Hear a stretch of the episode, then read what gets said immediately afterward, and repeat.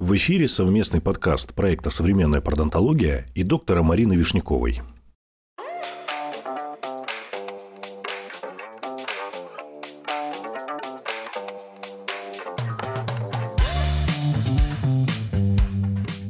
Всем здравствуйте!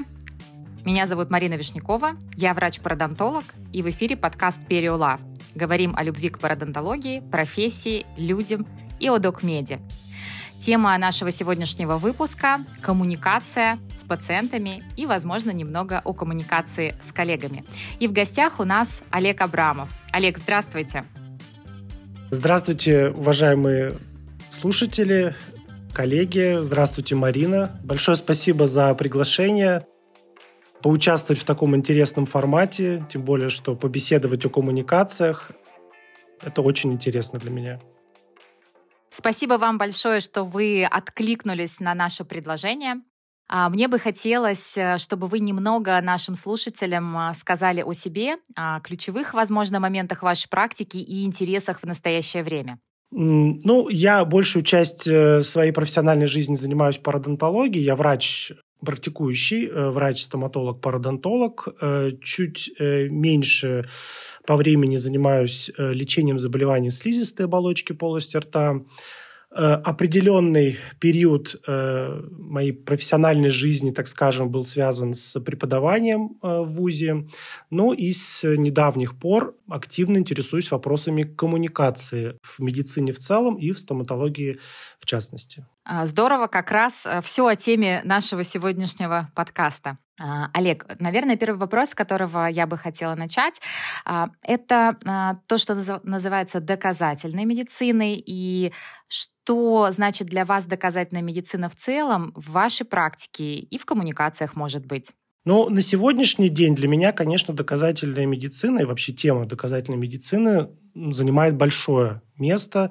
Я думаю, что в какой-то период э, времени в профессиональной жизни каждого врача э, доказательная медицина выходит на первое место, потому что для меня это такой мировоззренческий вопрос моей профессиональной жизни, в практике. Э, ну, почему это важно лично для меня, поясню. Доказательная медицина – это прежде всего про качество работы, про э, правильный подход к пациенту, это про э, работу по клиническим рекомендациям, по стандартам. Вот именно поэтому для меня это важно. Ну, как я уже сказал, думаю, что э, любой врач тот или иной период своей карьеры, профессиональной жизни приходит к э, доказательной медицине. Особенно, ну, наверное, для меня э, приятно и радостно видеть, что многие э, коллеги, в том числе в профессиональных чатах, часто ссылаются на то или иное исследование, на то, ту, ту или иную рекомендацию той или иной ассоциации. Это, конечно, ну, говорит о том, что мы говорим на одном языке. А, Олег, а как кажется, сейчас наметилась такая тенденция, что а, докмед немножко стал ругаться, и много слов говорится о том, что ну не все можно в исследованиях понять, не все исследования качественные, ну нельзя так это все огульно принимать в практику, и обязательно нужна и своя личная логика, и базовые знания. Как вы к этому вопросу относитесь, что сейчас все-таки немножко ругают докмед? Ну, э, я отношусь к этому э, спокойно, потому что, наверное, здесь и та, и другая крайность – это плохо. Истина, она где-то посередине находится. С одной стороны, да, я с вами соглашусь, что э, любая дискуссия, какая бы она ни была, опять же, в каких-то профессиональных чатах или в офлайне, может все сводиться к тому, что вот давайте посмотрим исследования на ту или иную тему, да, но э, нужно также помнить, что на самом деле есть разница между понятиями э, эффективный э, метод лечения и метод лечения, который имеет доказательную базу. Сейчас поясню, что имею в виду. Э, то есть э, наверняка в любой сфере, не только в стоматологии, есть какие-то методики, э, которые хорошо работают в руках ну, какого-то практикующего врача. Возможно, на сегодняшний момент они не имеют серьезной доказательной базы. Но это не значит, что это неэффективные э, методики лечения.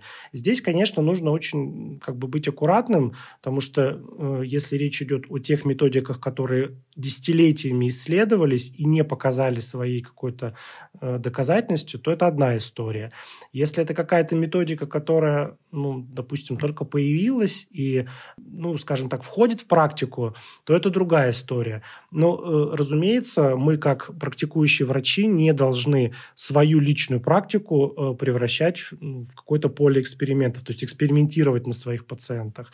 Поэтому вот, э, собственно, возвращаясь к вашему вопросу, доказательная медицина, она все-таки важна в практике любого практикующего врача, потому что это важный ориентир. И а, получается, что если это ориентир, то к нему все равно должна быть э, приложена и личная логика врача, и его базовое образование, и общее понимание физиологии и прочих моментов. То есть без этого тоже мы, наверное, никуда не пойдем дальше, несмотря на рекомендации, да, допустим, доказательно, на доказательной основе.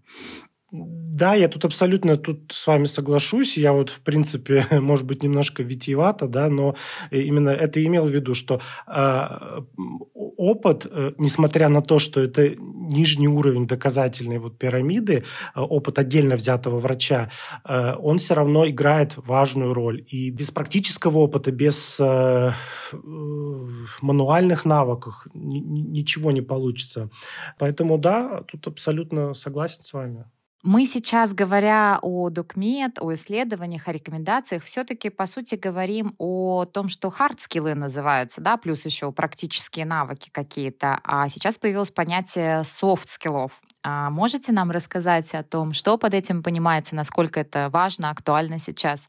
Да, э, скажем так, понятие hard skill ы и soft skill ы, оно появилось э, ну, достаточно давно уже. В, в любой профессии, любого профессионала можно, наверное, рассматривать с этих позиций.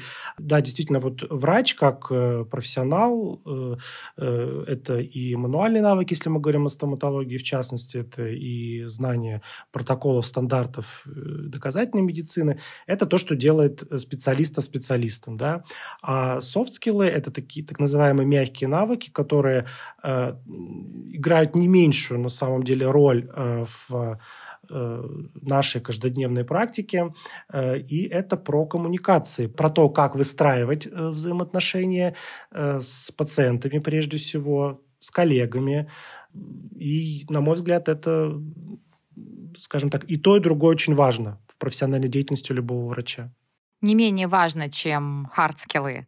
Да, я тут абсолютно вот э, буду настаивать на этой позиции, что э, современного врача, неважно, стоматолог это или не стоматолог, софт-скиллы играют очень важную роль. А можно ли сказать, что софт-скиллы — это эмпатия? Или одной эмпатии тоже часто недостаточно, если ты не знаешь э, техник, э, может быть, правил или там рекомендаций каких-то? Ну, я бы сказал, что эмпатия – термин, который такой немножко из психологии, да. Э, можно сказать, что эмпатия – это вещь, ну, во многом э, часто она либо есть, либо ее нет, да, ну вот так, в широком смысле. Конечно, какие-то вещи можно в себе воспитать, натренировать, но э, навыки коммуникации, общения с пациентом, ну, это не только про эмпатию, потому что э, это еще и умение задавать вопросы, это умение выстраивать консультацию, э, умение э, каким-то образом структурировать информацию, которую мы получаем от пациента. То есть это немножко более широкое понятие, на мой взгляд. А, здорово, что вы сейчас об этом сказали. То есть фактически мы можем а, не обладать какой-то сумасшедшей эмпатией, но при этом а, выстроить свои мягкие навыки и все равно сделать общение, коммуникацию с пациентами, с коллегами, перевести ее на другой уровень. Да, абсолютно. То есть э, в некоторых ситуациях, может быть, э, опять же, аккуратно тут скажу, что э, в некоторых случаях излишняя эмпатия даже может вредить коммуникациям э, с пациентом и может быть даже достаточно такая болезненная история для самого э, врача. Угу. Это путь к выгоранию, да, в том числе, угу. если вот все очень близко принимать к, к сердцу, да, как говорится. Поэтому здесь тоже очень важен баланс. Олег, а как сейчас обстоят дела? Знаю, что вы преподавали в ВУЗе и до сих пор а, в силу ряда причин поддерживаете отношения. Что сейчас в ВУЗах а, с коммуникациями, с общением с пациентами? Как это раньше было? Изменилось ли что-то? Ну, я думаю, что за последнее время мало что изменилось, и в целом про коммуникации, обучение студентов, будущих специалистов, наверное, нет специализированных предметов. Я могу здесь ошибаться, потому что вузовские программы отличаются, но э, в целом, даже если такие программы и присутствуют, они в основном, ну, по моему ощущению, это личная позиция, носят теоретический характер, то есть это больше про теорию, да, нежели про практику. Uh-huh. нам все-таки важны какие-то практические э, аспекты, как вести себя в, вот в такой ситуации, в другой ситуации. То есть это больше про практику. К сожалению, наши программы не только то, что касается коммуникаций, э, им не достает вот этого. Угу.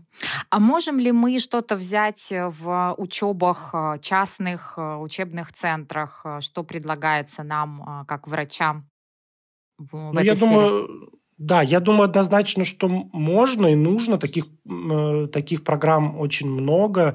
Э, и есть с чего выбрать. Много лекторов, тренеров по этому направлению. Конечно, ну, как, наверное, в любой учебе нужно подходить к этому аккуратно, смотреть программу, э, подходит ли она тебе.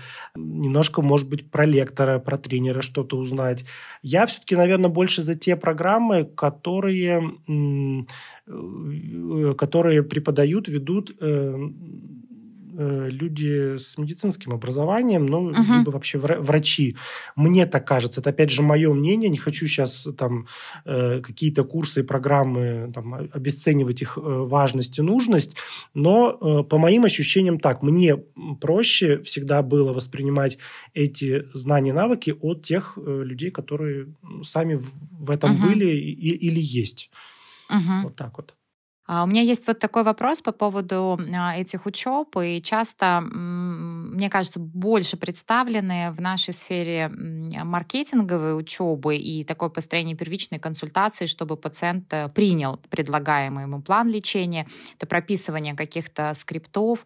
А, как вы думаете, вот такого рода учебы могут помочь решить какие-то коммуникационные проблемы у врача или сложновато вот э, по одному скрипту в итоге всем работать и получать результат от этого?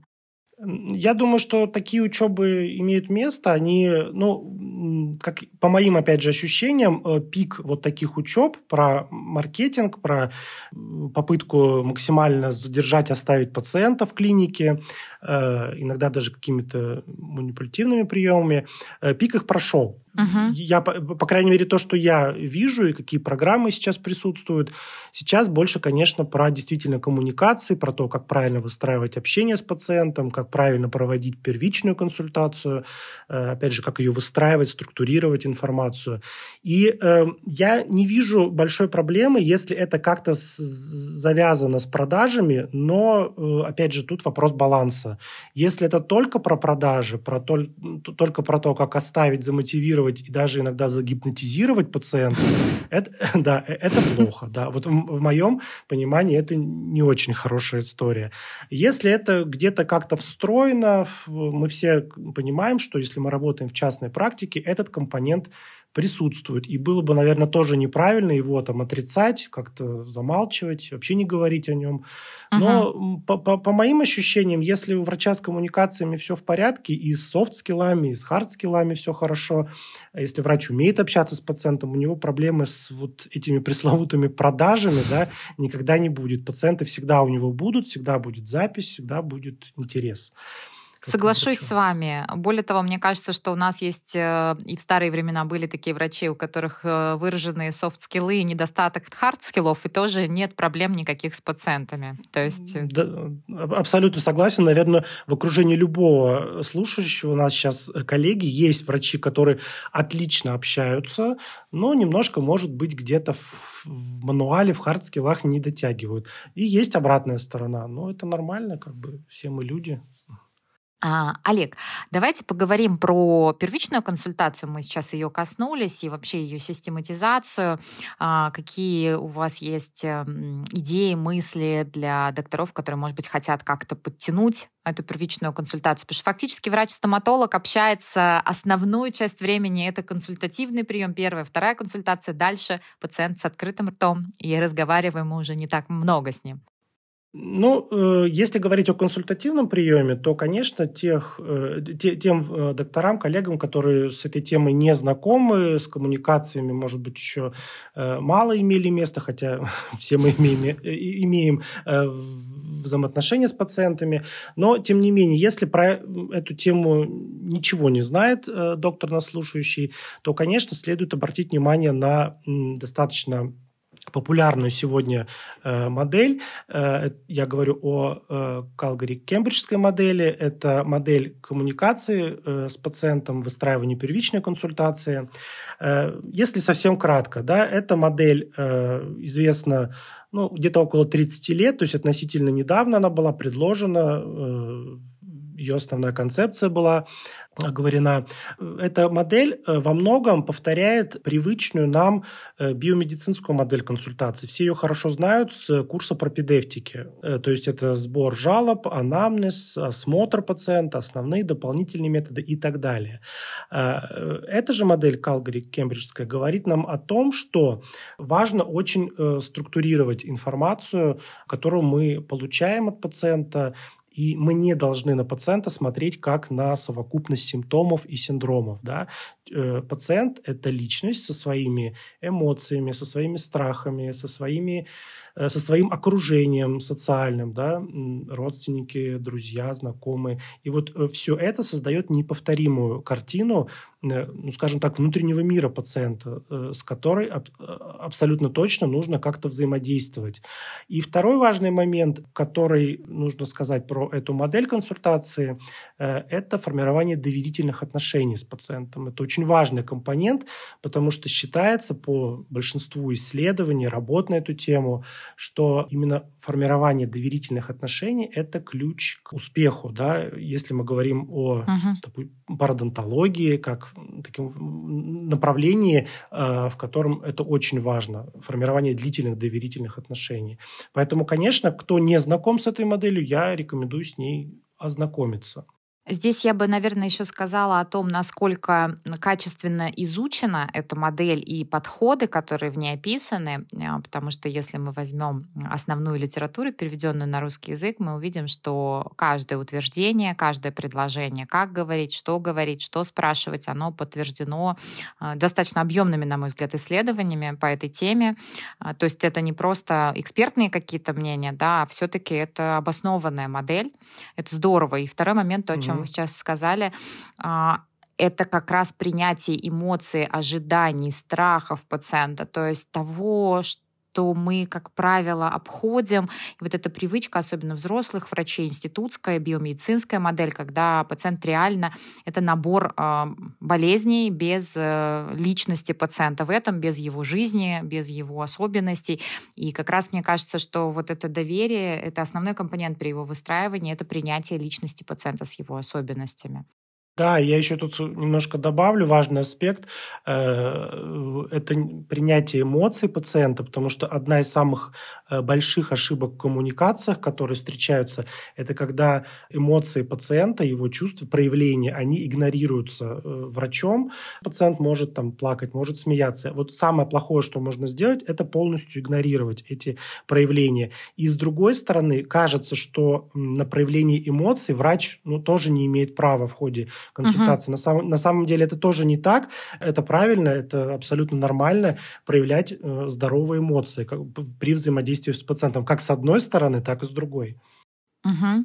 Да, это очень важный комментарий. И а, по тому опыту и взаимодействия с коллегами, когда я проходила тренинг а, по Калгари-Кембриджской модели, а, это одна из самых больших проблем для врачей озвучивать эмоции пациента, причем а, не преуменьшать эти эмоции. Ну, то есть, если пациент в гневе, то говорить о том, я вижу, вы немного расстроены, но угу. тоже не всегда, да, хорошо, потому что мы фактически не даем адекватной оценки тому, что происходит. Это трудно для врачей, так же, как и э, в подведении итогов взять не только жалобы пациента э, на какие-то там болевые ощущения, но и его переживания, его жизнь, семью и так далее. То есть это вот прям два, две таких больших проблемы у врачей взять это в обсуждение с пациентом, эти, эти два аспекта, mm-hmm. на мой взгляд. Да, абсолютно тут согласен.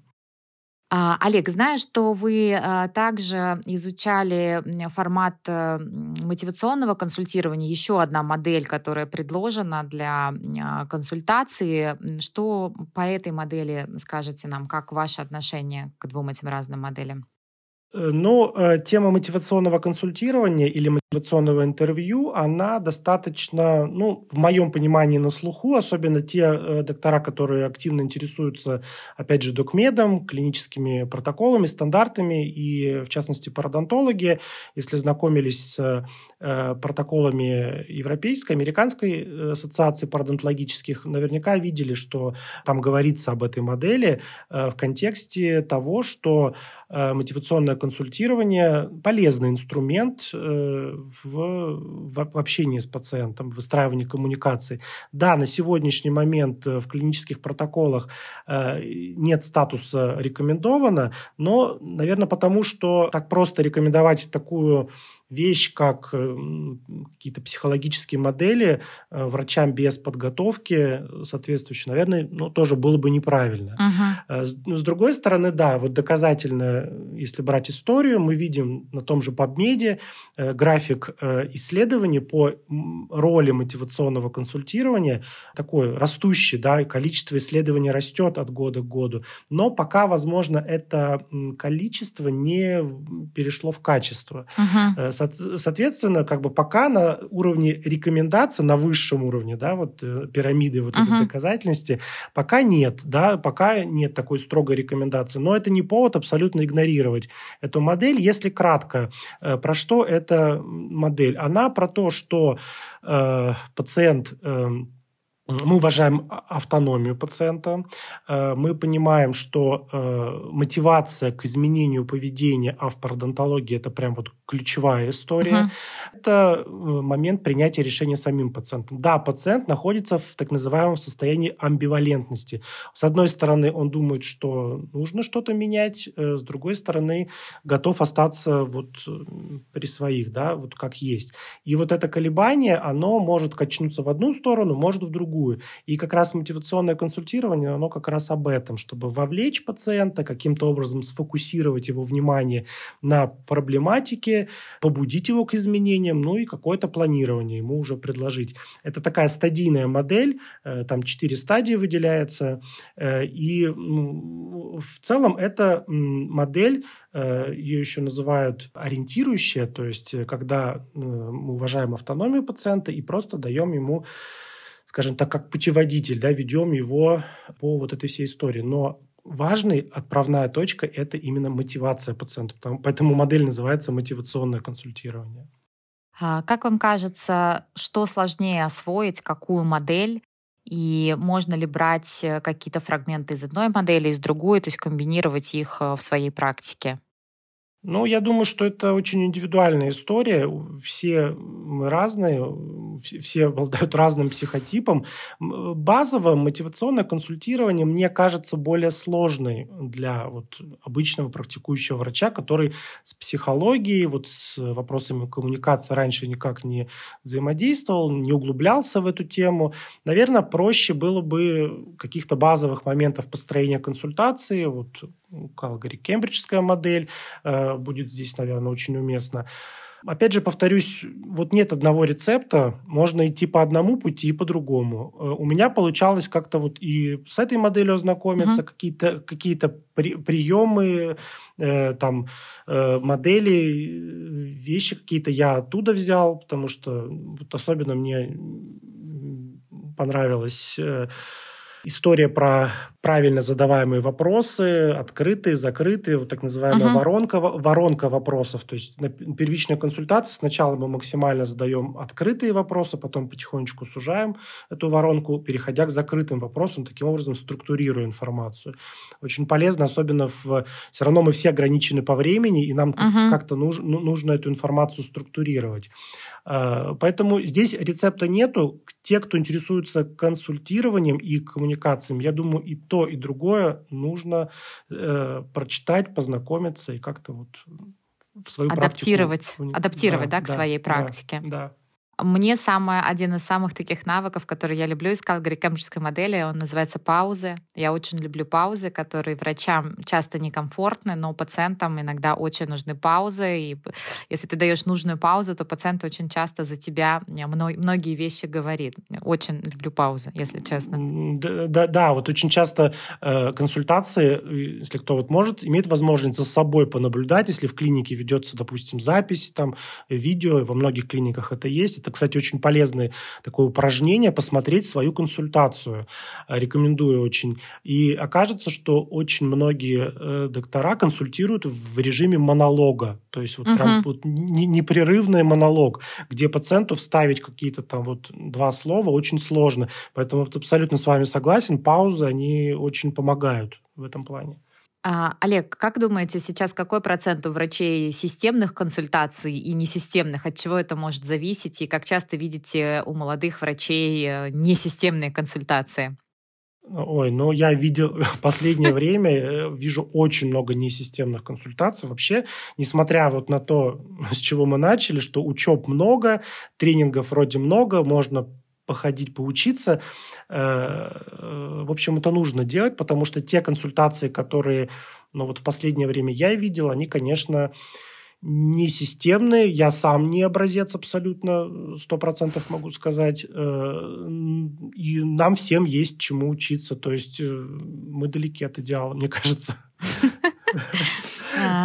Но в любом случае э, система помогает. В этом, мне кажется, плюсы и маркетинговых тоже учеб, в том, что они выстраивают э, четкую последовательность действий, что в какой момент мы делаем, как это должно выглядеть. Это всех систематизирует, и ассистентов тоже.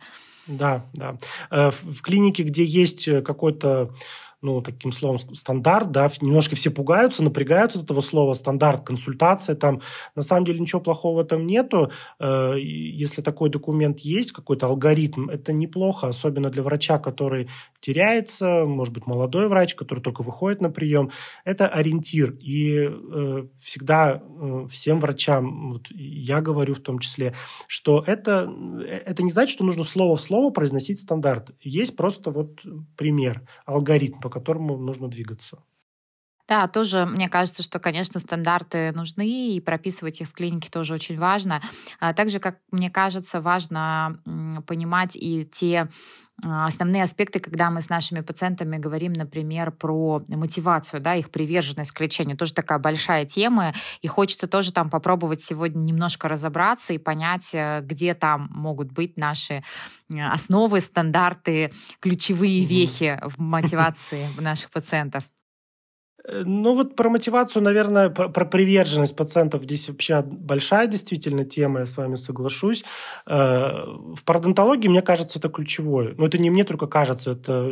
Это и, всем нам э, кажется. Да, да, это если на уровне стандартов мировых прописано, что первый этап вообще лечения в пародонтологии – это мотивация пациента. Можно вообще ничего не делать. Вот сначала нужно изменить поведение пациента. То это уже тоже о многом говорит, что с мотивацией надо что-то делать. Э, ну, знаете, мне как бы здесь э, кажется, что, и опять же, не только мне кажется, что э, пародонтология очень шагнула вперед, как и вся медицина, я имею в виду инструментальную, техническую базу, материально-технический аспект, но от этого пациентов меньше не стало, да, пациентов становится все больше пародонтологических и больше. Значит, проблема все-таки не в том, насколько мы оснащены на сегодняшний день, а проблема в том, э, как меняются привычки, э, поведение пациентов и что вот с этим делать. Я так считаю. А, да, есть такая проблема, и плюс еще теперь э, имплантаты, на которые мы, наши пациенты, наверное, скорее дымы тоже так надеялись, к сожалению, тоже не уменьшают нам пародонтологических проблем. И пациентов, правда, становится больше и больше, хотя вроде бы кажется, что информации больше, и врачей в теме больше, и гигиенистов становится больше, но почему-то проблема э, все равно плохо решается. А, Олег, угу. давайте. А то я перебила. Э, да, я просто вот буквально немножко хотел э, тот момент. Э, действительно, информации больше. И вот одно из исследований, которое я недавно познакомился, обзор на эту тему про изменение поведения пациентов, э, как раз говорится вот такая мысль, э, абсолютно вот то, о чем вы сейчас сказали.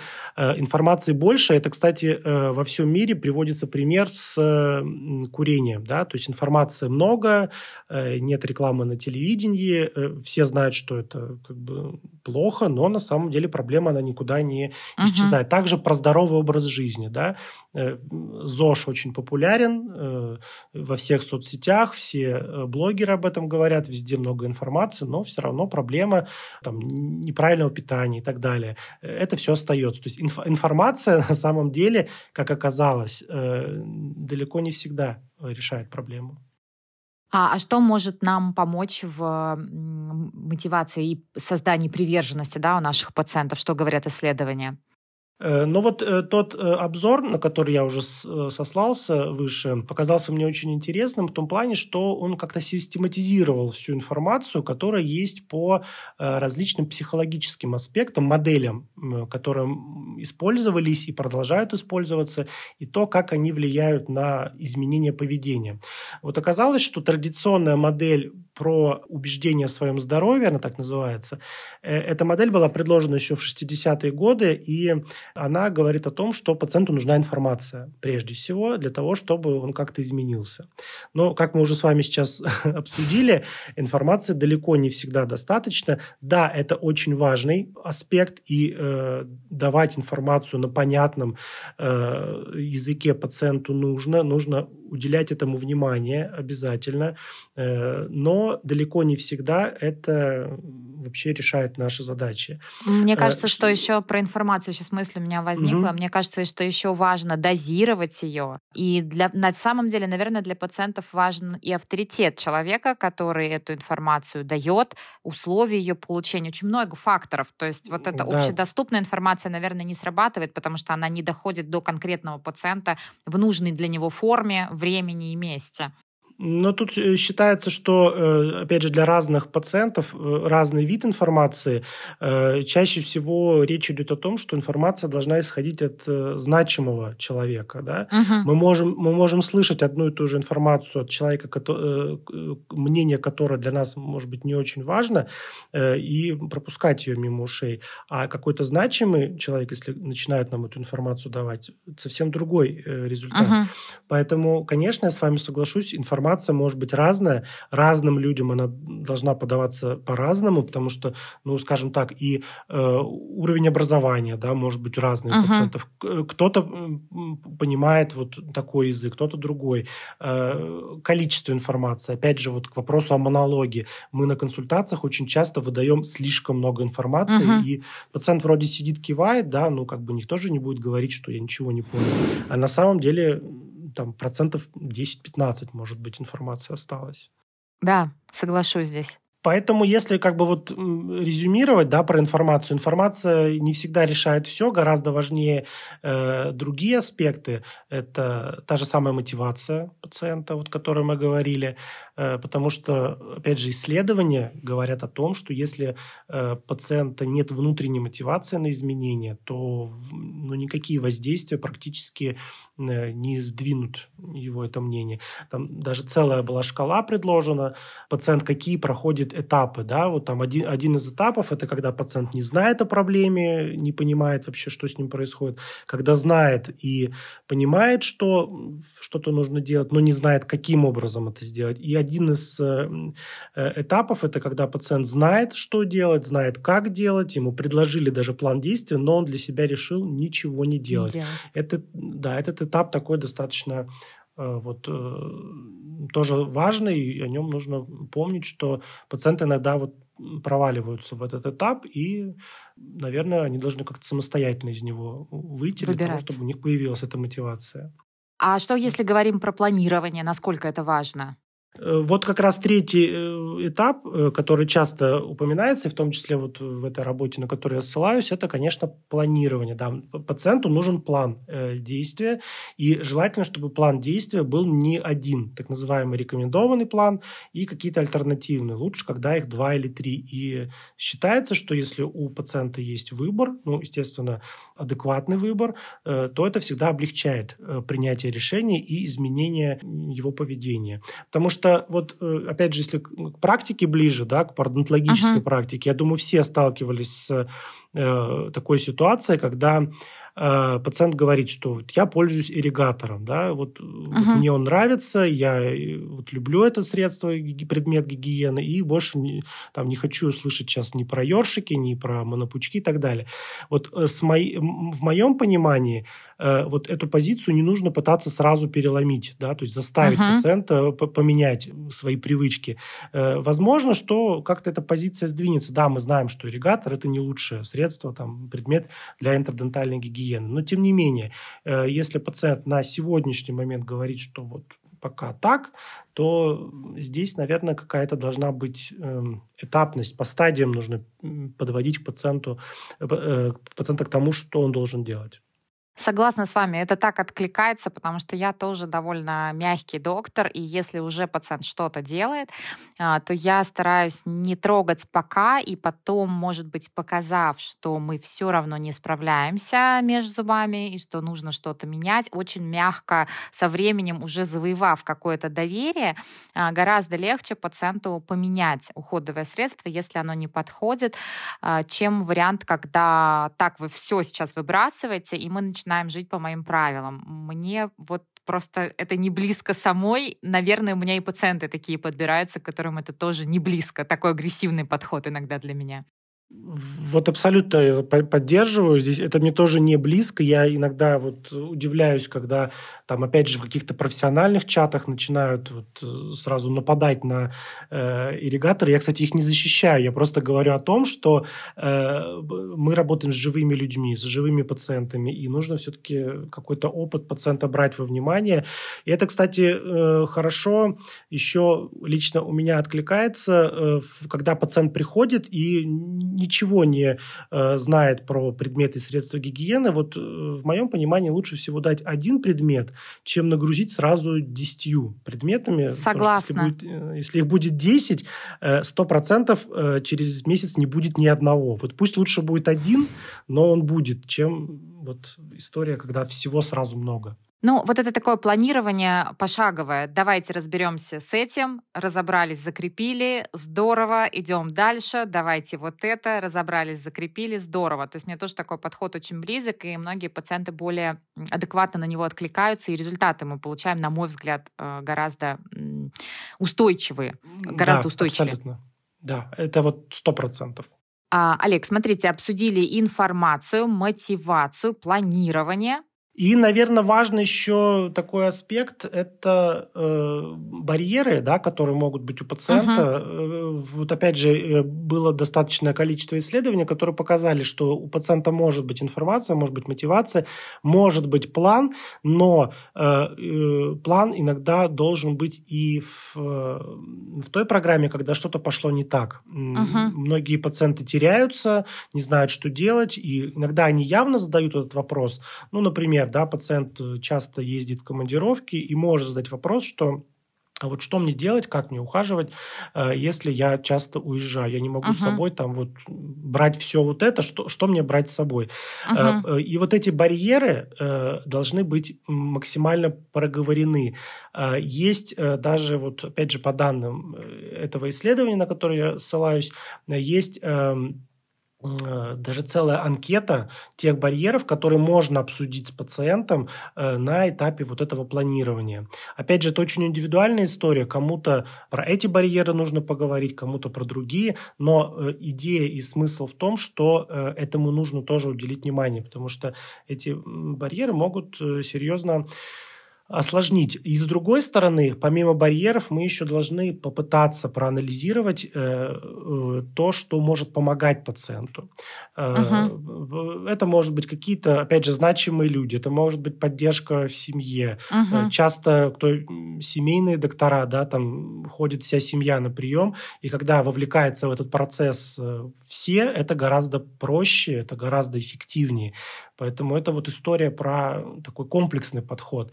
Если вот прям резюмировать, вот мы сейчас разложили да, uh-huh. несколько компонентов, наверное, все-таки э, здесь нужно сказать, что это очень персональная история, и э, каждого пациента нужно как-то попытаться прозондировать, да, продиагностировать uh-huh. на тот счет, чего ему не хватает. Кому-то не хватает мотивации, кому-то не хватает планирования, кому-то вообще банальной информации, несмотря uh-huh. на то, что это вроде кажется такая вот незначимая вещь, а кто-то очень может быть мотивирован, э, он хочет что-то сделать, что-то изменить, но просто не знает, как и, что с этим uh-huh. делать. Поэтому очень персонально, индивидуально.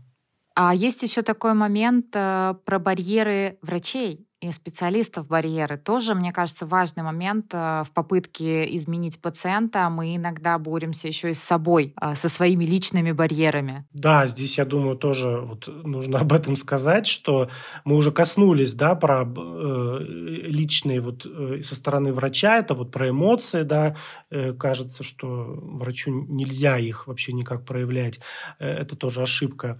А про барьеры, ну, наверное, э, вот э, наиболее такая обсуждаемое в плане пародонтологической практики, это может быть барьер, вот банальный барьер, с которым я вот лично сталкивался относительно недавно.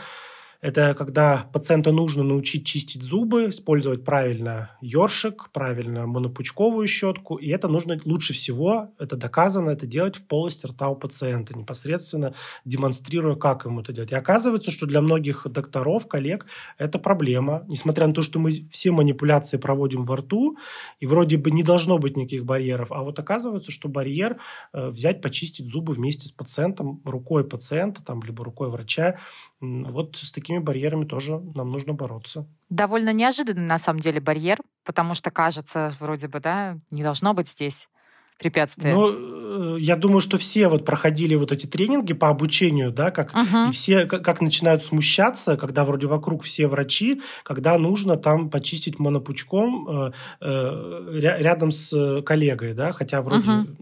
ничего что такого в этом, в этом такого, нет, да? да, но как-то все смущаются, и я лично тоже это испытывал это смущение, но видимо это вот что-то такое профессиональное. Знаю, что многим врачам, особенно если это не врачи, пародонтологи там, гигиенисты, которые все-таки учат и имеют какой-то навык здесь, многим врачам, э, терапевтам, ортопедам иногда очень сложно говорить э, с пациентом о его привычках, о его гигиене.